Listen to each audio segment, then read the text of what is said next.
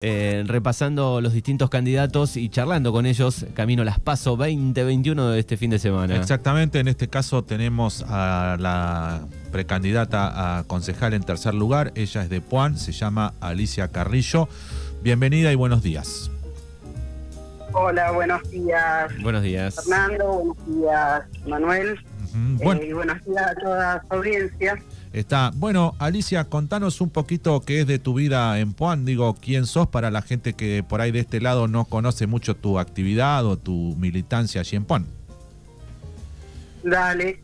Mira, yo mm, no soy nacida acá en Puan, soy oriunda de Bahía Blanca, pero hace 40 y casi 47 años que estoy viviendo en Puan, soy adoptada de Puan. Ajá. Eh, yo muchas veces lo he expresado, eh, viví mis primeros, mis primeros años en el preventorio de acá, en un hogar de niñas que había, Ajá.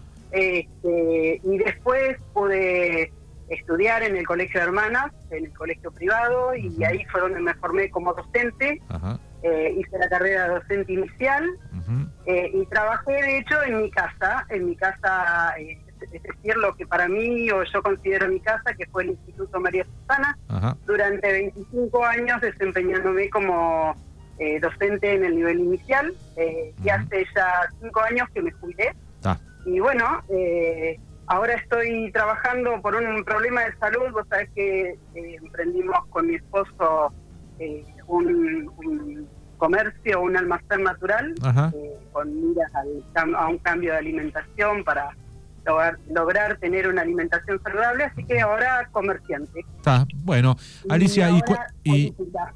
eh, y política, digo, ¿cómo fueron tus inicios en, en- en- en la política? Eh, ¿cómo, ¿Cómo te encontraste con el peronismo? Mira, eh, como yo te digo, eh, eh, mi vida eh, empezó en, en una villa miseria de Bahía, en Bahía Blanca, en Villa Nocito. Soy hija de padres muy, muy, eh, de clase muy baja, ya casi rayando en la marginalidad.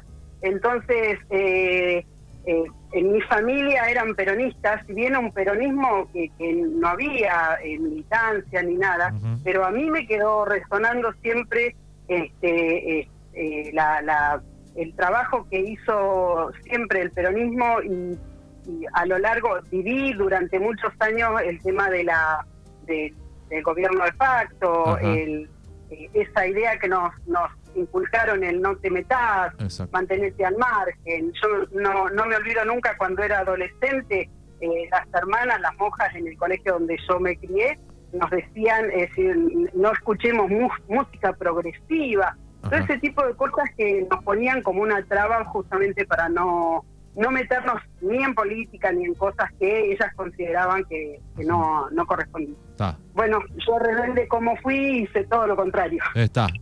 Y hoy te encuentra como candidata en tercer lugar por la localidad de Puan y contanos un poco cuáles son las expectativas, cuáles son los proyectos que tiene el Frente de Todos en esta lista de unidad. Mira, eh, eh, termino de decirte, vos sabés que hace, yo no, no es ahora que caigo como candidata, hace eh, dos años atrás, en el 2019, fui como consejera escolar, Exacto. eh, me invitó Emiliano Stadler a participar, a Ajá. intervenir más activamente, y bueno, y ahora eh, eh, mi grupo eh, y el grupo con el que trabajé durante estos dos años, acompañando al bloque de concejales, Ajá. este, bueno, a, a participar como concejal en tercer lugar. Ajá. Y realmente eh, esto eh, se desprende del compromiso que uno siente de ver eh, la queja que tenemos todos los vecinos, ¿no? Porque nosotros políticos no somos ninguno.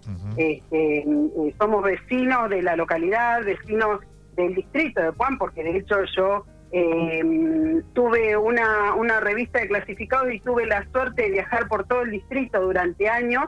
Eh, tuve la revista de clasificados de la zona. Sí. Eh, por consiguiente, conozco el distrito, conozco el- la queja de los vecinos de todo el distrito.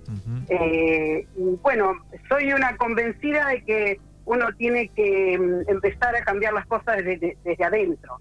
Desde afuera, criticando, hablando, lamentablemente es poco lo que podemos hacer. Así que bueno, eh, acá estamos junto con, con los compañeros eh, tratando de, de generar eh, nuevas expectativas, nuevos desafíos, este, de, buscarle justamente las soluciones a todas estas cosas. Tal vez no vamos a solucionar nada puntual así, de una, pero mm, está puesta la mirada en cada una de las problemáticas que tenemos dentro de la localidad, no tengo ninguna duda. Bueno, ¿y qué te dice la gente de Poan cuando salís a hablar y, les decís, bueno, yo soy candidata, este, les vengo a ofrecer eh, estas ideas? ¿Qué, ¿Qué recibís de la gente? ¿Qué queja? ¿Qué cosa? Mira, en primer lugar, eh, te digo que lo que uno recibe es un despedimiento total en la política.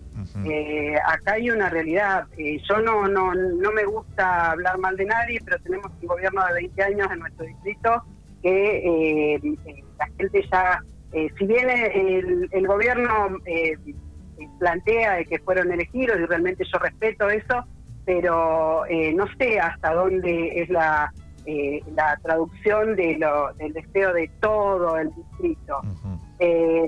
hay eh, muchísima necesidad de empleo, muchísima necesidad de ser percibidos, de ser reconocidos. Eh, hay en, cada una cada una de las localidades las carencias que hay. Hablar de empleo que obviamente no, no es nada nada fuera de lo común, porque vamos a convenir que estamos a nivel provincial y nivel nacional viviendo eh, un momento realmente preocupante. Pero bueno, eso en nuestro distrito es algo que lleva años. Eh, la, queja de la gente es que estamos en una localidad, en un distrito en donde hay cuestiones que no se visibilizan y que tenemos un montón de otras cosas que no son para el común de la gente. Eh, por decirte, qué sé yo, tenemos hermosísimos polideportivos, piletas climatizadas, pero no todo el mundo tiene acceso a esto. Eh, entonces, son, son cuestiones. Y realmente hay quienes, te reitero, hay quienes eh, eh, nos plantean, bueno, es una es una muy buena posibilidad, yo soy muy conocida, Campuán, este, y entonces, bueno, una cara de alguien que ha trabajado durante tantos años es como que la gente se ve contenta y se siente, siente que puede haber una representación. Pero por otro lado, te reitero, hay un descreimiento con respecto a la política. Bien, te quería preguntar eh, cómo ves a, los jóvenes dentro del peronismo, digo, cómo se amalgama con, con, los más grandes, con vos que venís militando hace mucho, eh, ¿cómo ves ese cambio? Esa es una de las cosas que yo tengo para resaltar. Vos sabés que, que justamente en contraposición con lo que yo te digo, a, mí como joven, en su momento me dijeron no te metas, la política era algo que no era impensado. Y hoy eh, hay mucha juventud eh, militando, comprometida, eh, interesada en lo que le pasa al otro, con, con muchas ganas de hacer, con muchas ganas de participar, con muchas ganas de, de ayudar y de ver qué posibilidades tenemos justamente para para encontrarle las soluciones a las problemáticas que tenemos en la localidad, sobre todo las que le interesan a los jóvenes, obviamente. Eh, estamos en una localidad en donde hace años no tienen, eh, si se le fueron cercenando eh, poco a poco todas las posibilidades.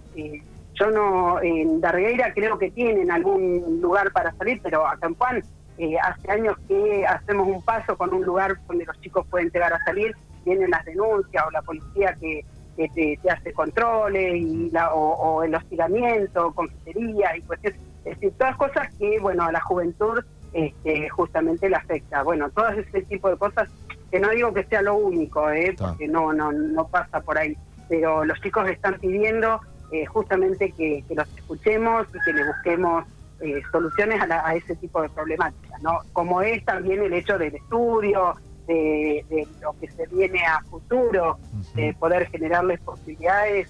Eh, eh, yo sé que en Darguera tienen eh, alguna algún acceso a alguna universidad, pero mm, las universidades están, están muy lejanas y hoy la situación económica para cualquier familia se ha puesto imposible.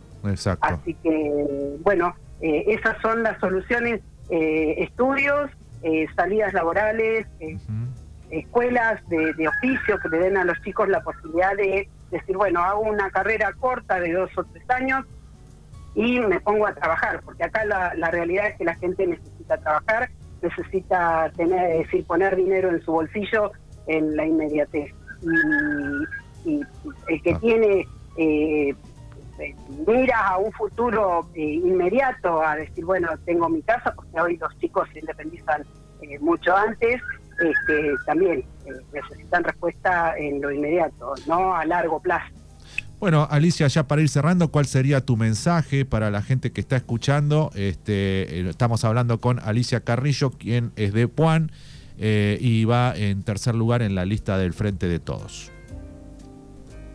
Mira, mi mensaje es eh, devolverle a la gente, eh, reitero, somos, eh, el Frente de Todos presenta un grupo de gente nueva con ganas de, trabajar, de, meterse de lleno en, esto que es el compromiso con la gente.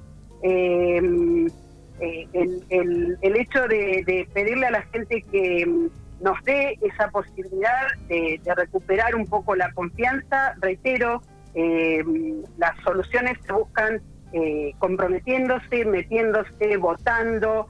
Eh, entonces me parece que es una muy buena oportunidad. Y el Consejo Deliberante tiene una labor que no es menor, eh, porque justamente el Consejo Deliberante es el que expresa las voces de, de la gente dentro del Consejo y tiene la mirada de lo que está haciendo el Ejecutivo y en el peor de los casos, si no tenemos la posibilidad de hacer algo puntual, eh, bueno, tenemos eh, un espacio de presión con el respaldo de la sociedad, eh, justamente para que las cosas sean como la gente espera que sean. Así que bueno, a participar este 12 de septiembre y después el 14 de noviembre, por favor, no dejemos de emitir nuestro voto porque es nuestro derecho y además las elecciones no dejan de ser una fiesta en donde todos tenemos que participar.